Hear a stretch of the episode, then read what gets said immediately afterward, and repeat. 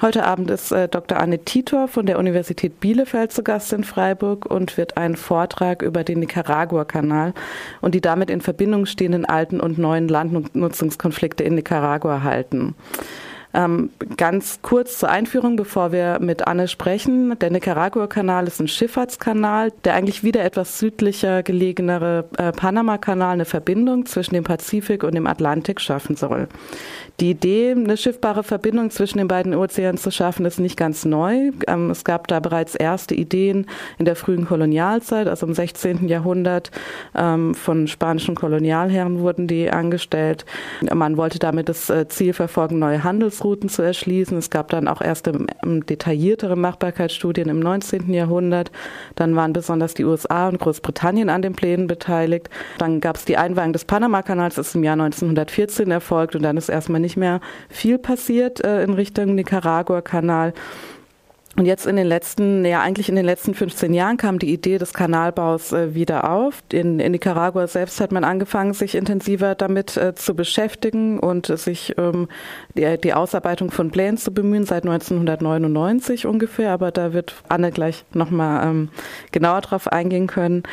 Ähm, es gab dann auch äh, mehrere Verhandlungen zur Finanzierung, unter anderem mit den Vereinigten Arabischen Emiraten. So wie es jetzt aussieht, hat ein Hongkonger Konsortium namens HKND ähm, jetzt die Konzession für den Kanalbau erhalten, und zwar seit 2013 und soll ungefähr 49-prozentiger Anteilhaber sein. Der Nicaragua nicaraguanische Staat 51-prozentiger Anteilhaber.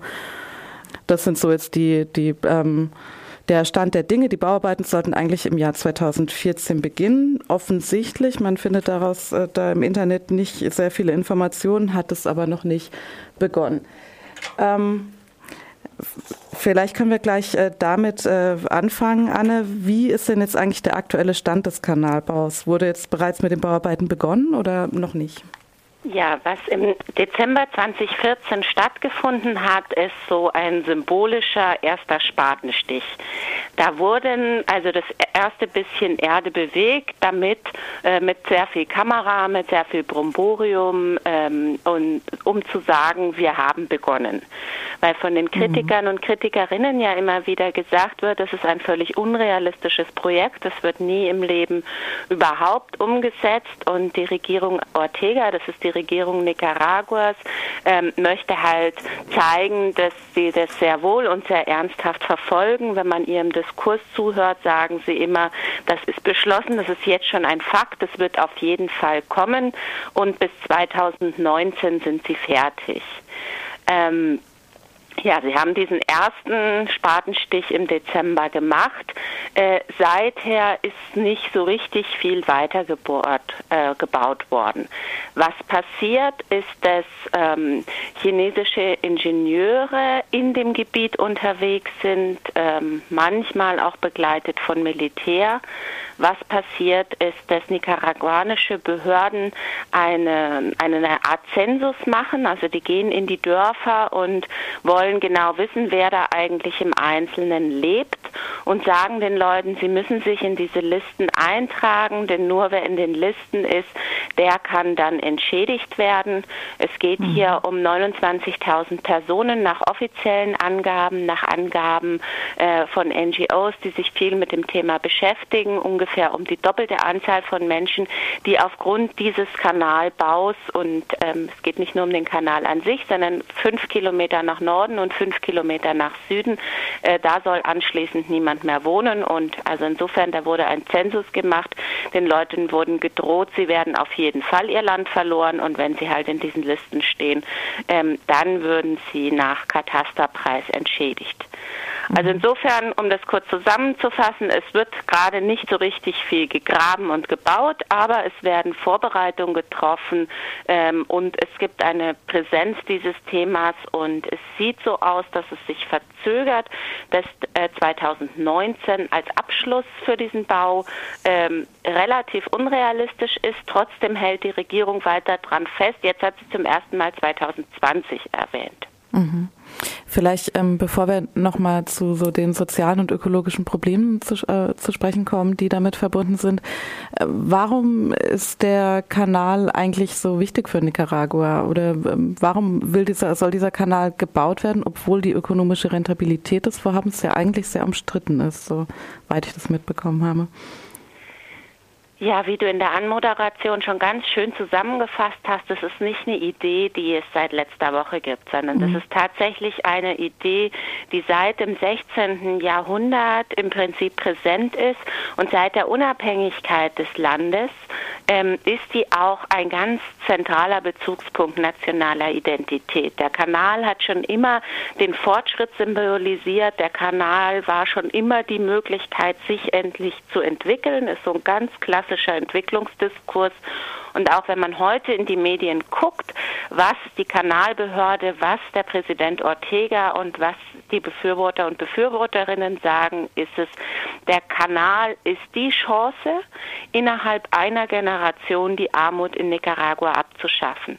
Er wird ganz viele Jobs schaffen, er wird ganz neue Ausbildungsmöglichkeiten schaffen, er wird die ganzen Zulieferer, ähm, die in der Region sind, äh, denen Aufträge verschaffen, aber auch diejenigen, die da einfach nur was zu essen verkaufen wollen. Es wird mit Tourismus argumentiert, es wird mit Straßenbau argumentiert, der im Rahmen des Kanals stattfinden wird. Insofern ganz klassische Entwick mhm.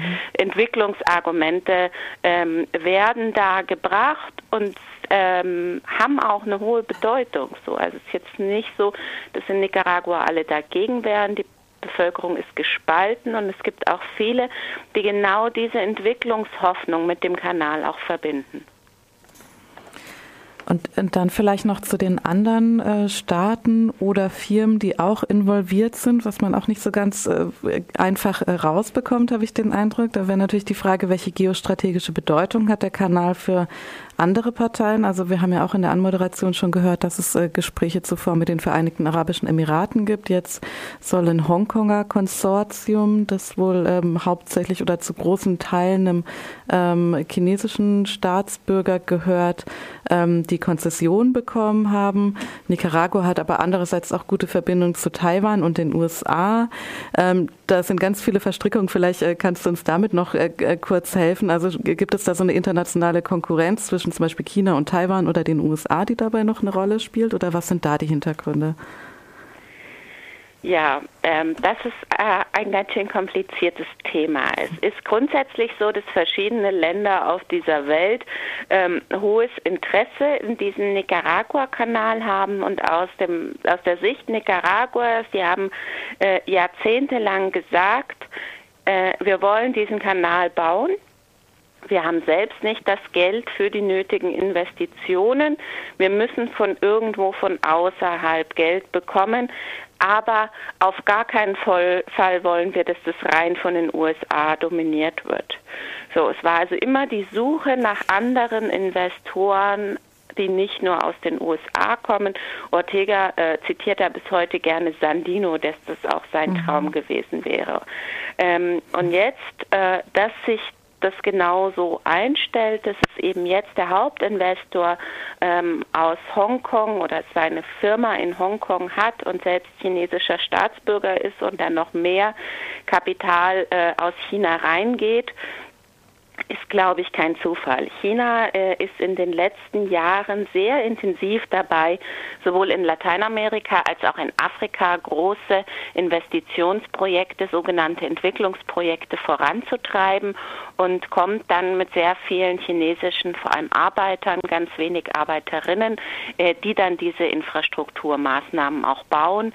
Ähm, China ist ein zentraler Akteur in dem ganzen sogenannten Landgrabbing, also wenn es darum geht, große Agrarflächen in anderen Ländern zu kaufen, aufzu äh, oder zu pachten und ähm, dann Agrargüter für China zu mhm. zu importieren. Insofern, dass das China ist und ähm, ist kein Zufall. Wie eng nun die Verbindung ist, ob dieser Investor Wang Ying eigentlich im Auftrag der chinesischen Regierung handelt, das ist Spekulation. Oder ob der sozusagen äh, eine Einzelperson ist äh, als Teil eines sagen wir, sehr betuchten Freundeskreis. Das ist so ein bisschen Spekulation. Es gibt so ein paar Hinweise darauf, dass äh, es ein hohes Interesse auch der Regierung Chinas gibt. Es gibt aber auch andere Hinweise darauf, die sagen, ähm, in China ist es gar kein großes Thema und also in der Öffentlichkeit diskutiert sowas gar nicht. Insofern ähm, das ist ein, das ist ein Alleingang. Fakt ist, Wang Ying ähm, reist durch die Welt. Er war auch schon in Deutschland, er war auch schon in etlichen anderen europäischen Ländern und in den USA und versucht, Investoren und Investorinnen dazu zu gewinnen, ihm doch Geld zu geben für dieses Kanalbauprojekt. Er behauptet, er hat die nötig, das nötige Kleingeld, also wir reden mhm. über über 50 Milliarden US-Dollar. Ähm, er hätte das, das sei alles kein Problem. Ob dem wirklich so ist, das ist im Moment schwer zu beurteilen und wie sich das im Einzelnen zusammensetzt, weil da ein sehr undurchsichtiges Firmenkonstrukt äh, entstanden ist, das den offiziellen Sitz erst in Hongkong hatte, jetzt auf den Cayman Islands, was äh, was eine Steueroase ist, was auch kein gutes Zeichen ist. Es sind aber auch holländische Firmen involviert. Es sind so verschiedene ähm, Akteure involviert und so genau ähm, das zu durchschauen ist schwierig, da ist viel Spekulation dahinter, aber klar ist, es gibt ein Interesse daran, einen zweiten Durchfahrtskanal zu haben, neben dem Panama-Kanal, der immer noch als von den USA dominiert angesehen wird. Und geostrategisch gibt es gerade von China ähm, da ein Interesse dran und die argumentieren, dass das Aufkommen des Warenhandels in den, Letz-, in den nächsten Jahren nochmal stark steigen wird, gerade durch den Handel, äh, den Brasilien mit China hat. So, aber mhm. wie treffend eigentlich diese Prognosen sind, das hast du richtig gesagt, das ist ziemlich umstritten und ob das Ding, wenn es je fertig werden sollte, eigentlich wirtschaftlich rentabel ist, dazu gibt es sehr unterschiedliche Einschätzungen. Mhm.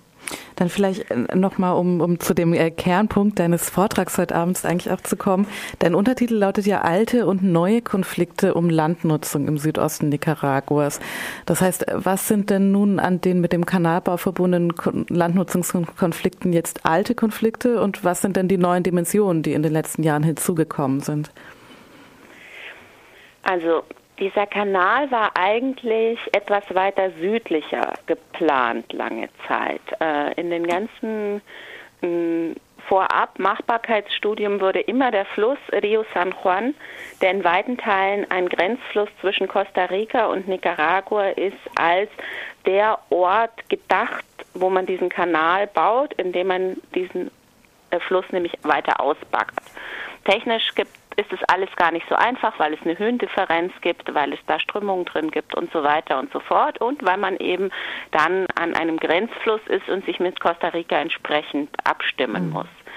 Im Endeffekt haben sich hat sich diese Kanalbaubehörde jetzt für eine neue Route entschieden. Und diese neue Route ist etwas nördlicher und geht in großen Teilen äh, auf einer Strecke, wo bisher keine Flüsse sind. Sie kreuzt den Nicaragua-See, das ist in jedem Fall den Lago Cosivolca, das war das muss so sein, das ist in jedem Fall so, aber danach wird einfach in äh, bisher mh, mm, also in Regenwald, äh, zum großen Teil ist es Regenwald dort, dort wird dieser, soll dieser Kanal gebaut werden.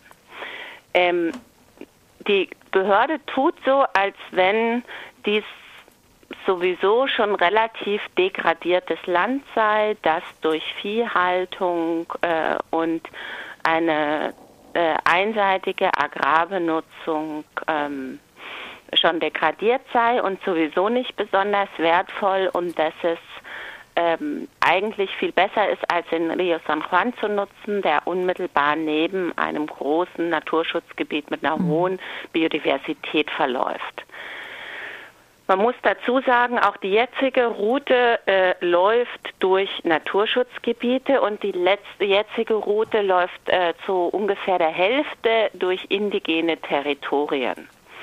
Und diese indigenen Territorien, von denen wir da reden, haben in den letzten Jahrzehnten eigentlich äh, ein wesentliches Problem, nämlich dass Siedler und Siedlerinnen, Siedlerfamilien aus anderen Teilen des Landes, wo sie verdrängt worden sind durch Exportlandwirtschaft, wo sie verdrängt worden sind, weil, der, ähm, weil Nicaragua sehr betroffen vom Klimawandel ist und es einfach in der Pazifikregion kaum noch regnet, die jetzt also in Richtung der Gebiete migrieren, in denen sie noch mehr Regen vermuten und das ist eben der Regenwald, das ist die Pazifikküste. Und da gibt es seit langem schwelende und zum Teil auch äh, gewalttätige Konflikte zwischen den der indigenen Bevölkerung und ähm, der mestisen Bevölkerung, die sich neu auf diesem Land ansiedelt.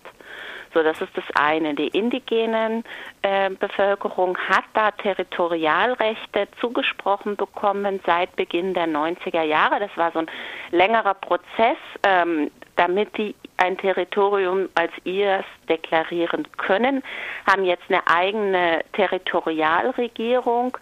Aber ne, der nicaraguanische Staat, habe ich das Gefühl, nimmt die manchmal nicht so ganz ernst. Und eigentlich, wenn wir äh, wenn er sich an seine eigene Verfassung gehalten hätte, wenn er sich an internationale Konventionen gehalten hätte, hätte eine, ähm, eine Konsulta, eine Befragung äh, insbesondere in diesen indigenen Gebieten stattfinden müssen. Die hat es aber nicht gegeben. Und deswegen sind die indigenen Gruppen und die Bevölkerung da extrem sauer und sagen, sie werden auf gar keinen Fall sich irgendwo anders ähm, hinbewegen. Also alte Konflikte gab es mhm. da ohnehin immer schon zwischen Mestizen, zwischen indigener Bevölkerung, zwischen der Territorialregierung der indigenen Gemeinden und dem nicaraguanischen Zentralstaat. Zusätzlich kommt hinzu, es gibt mehrere Megapro sogenannte Megaprojekte in der Region.